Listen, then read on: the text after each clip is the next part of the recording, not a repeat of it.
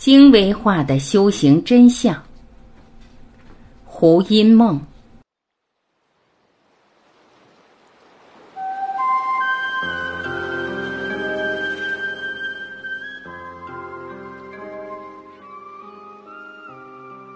当下的解脱不是修来的，刚好相反，它不是添加衣服，而是把衣服一层一层的卸脱，卸脱到最后没有任何欲求。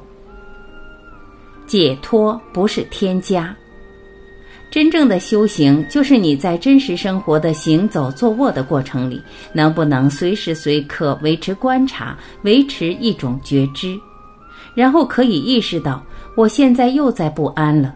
我现在又在追求保障了，我现在又想要变得更好了，我现在又脱离了当下那个没有任何事情在发生的解脱状态。所以，当下的解脱不是修来的，刚好相反，它不是添加衣服，它是把衣服一层一层的卸脱，卸脱到最后没有任何欲求。我不想追求世间任何东西。我也不想要追求精神性的任何的境界。当我的内心里面完全处在一个无欲无求的状态的时候，涅槃就出现了。随时随刻意识到，我原来很解脱的，我又升起一个欲望，觉得自己不够好，要追求，我要拿到总代理，我要变成 CEO。当我产生这样的欲望时，就要看到，哦，我又脱离了圆满的自信。我又脱离了那个涅槃解脱状态，原来我又制造了一个理想，这个理想一出来，这股欲望一出来，我们的核心价值就没有了。所以，核心价值一定跟当下的无欲无求息息相关。当我们从这个表象的追求开始，要进入真正的高大上的时候，我们就要明白什么叫做高大上，什么叫做不俗气，什么叫做超凡。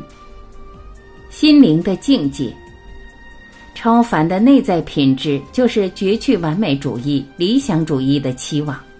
但是这一点对主流社会来讲是很难的，不受欢迎的，因为主流社会东西方皆然，都是在教育大众一定要往高处走，一定要往更卓越的方向去走。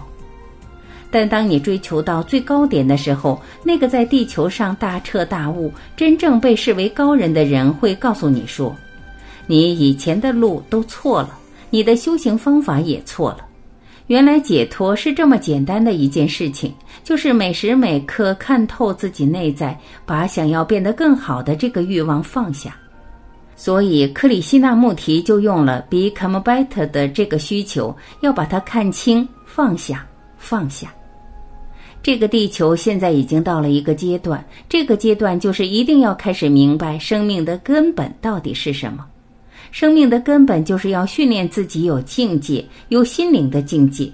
这个境界它就是无为，它跟慢活有关，它跟非目的取向有关。突破我执。我可以把我眼前的事情按部就班的去完成它，我不必一直不断的在脑子里规划未来要怎么样，要达成什么。因为当我们不断的在规划，一直想要企图达成一个远远的未来的目标的时候，其实我们的心就不会百分之百的活在当下。我们必须训练自己，每一个当下就是我们的全部，我们全然的体会，全然的活，全然的深入自己的经络。第一步就开始进入到对能量的体会，对气场的体会，对别人脑波的体会。别人来到你面前，他的磁场是怎么的状态？这个人的磁场是紧的还是松的？他有没有我执？他如果有我执，在我执里头，无外乎就是刚刚我说的自卑、自我紧缩、担忧别人不接纳我们，希望别人能够看重我们，所有的关怀都在自己身上。我们很少把我们的注意力真正移出来，进入到对面那个生命体的内在。我们关怀的都是自己，这就叫我执。一个人不突破这个我执，是极其不可爱的。你为什么不可爱？除了你的表现不可爱之外，你的气场也不可爱。一个人如果有修为，他的气场就是开的、松的，非常的有空间。他这个人就是我值比较小的人。他来到你的面前，你自然你的场就跟着开了，然后就觉得头脑上面好像开花了一样。但如果一个人他带着紧紧的自我紧缩跟过度关怀自己的表现来到你面前，你就像孙悟空被戴了紧箍咒，那个感受是一模一样的。马上顶轮的这个地方，眉间轮，要不然喉轮、肩膀这个地方，全部被一股能量重重的压制住。父母与传统，我这个十年下来就是在做这个事情。我发现有的时候交流的某一方其实只是不知觉、意识不到内在里面的真相是什么，因为没有反观自照的训练。那好，这个场就是我十年的经验发现，这是人跟人之间真正建立关系的基本条件。人和人之间要想建立真正的交流，能量真正的流通互换，给予彼此爱，场一定要松。只要有一个人他是紧缩的。他就叫做盗能者，就叫偷盗能量的人，因为他不打开，他的心不开，他不接纳，他不跟人真正的交流，他跟别人没有真实的关怀跟兴致兴趣，他只关切他自己，他只关切他自己的生存保障或者自己的表现，这就是没有办法和人建立任何关系的因素。一个人要想健康也是一样的。我年轻的时候是一个非常叛逆的人，对所有的传统思想，我真的是一点兴趣也没有。什么人伦了，什么孝道了，这些，我觉得在叛逆者的心中都很臣服。但是我越老就越老实，我越老就越懂戒律的重要，我越老我就越尊重传统，因为这些智慧是有道理的，这些智慧里面是有意义跟宝贝在的。我叛逆了我妈妈一辈子。到她过世，我都没有跟她完全的和解。但是我越老，我越爱我妈妈。我越老，我越发现我的那个恋父情节里面的成分是很有问题的。就是越老越明白，爸爸妈妈在我们的心中一定要摆在天平的两端，是平衡的。一个越成熟的人，他越会平衡的对待他的父母；一个越幼稚的人，他越会偏向一方。十年下来，我看到太多太多的女性，也包括男性在内，跟爸爸妈妈都有问题。也就是说，他们的烦恼有很大一部分在世间法的这个层次上面，是源自于跟爸爸妈妈的关系。因为跟爸爸妈妈关系不佳，他一定就会有对抗、有不臣服、有叛逆这些事情，在人生的某个阶段，这样的状态也有必要。因为我们的父母其实都是自保机制非常强的人，我们的爸爸妈妈都不关注孩子的潜能、创造力以及他真实的感觉。爸爸妈妈就是说：“你给我好好的念书，你将来给我找一个好好的工作，你给我嫁一个保险的老公。”他们只关切这件事情，也就是说，极其主流，极其缺乏创造力，极其缺乏革新的能力。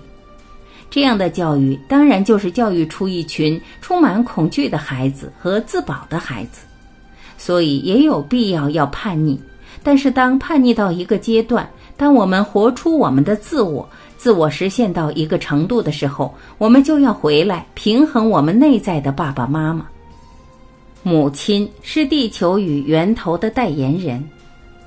最后很重要的成长，这十年的观察下来。每一个人到最后，各位还不是跟爸爸的关系，所有的问题都是跟妈妈的关系。所以，西方的一位叫 Stanislav Grof 的东欧裔的心理学专家，他发展出一种叫众生呼吸法的疗愈方法。这个呼吸法就是通过嘴巴的快速呼吸，一直不停的持续三天三夜，然后就能调动我们最深的潜意识里的问题。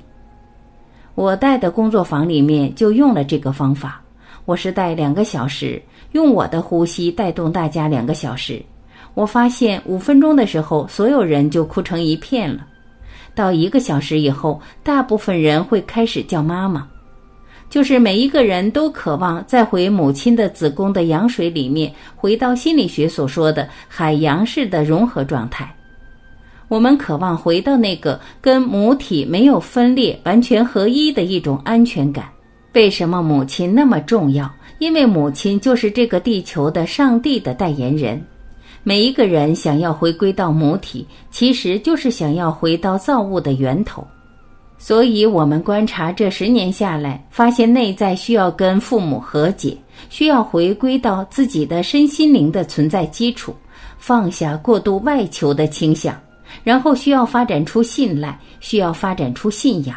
需要发展出我们女性所独有的、男性所欠缺的敏感、同理的特质，把女性的灵性的这个部分能够开发出来，然后互生、爱生，往内走，平衡内外，重视关系大于个人的成就，这些特质慢慢会变成地球的发展方向。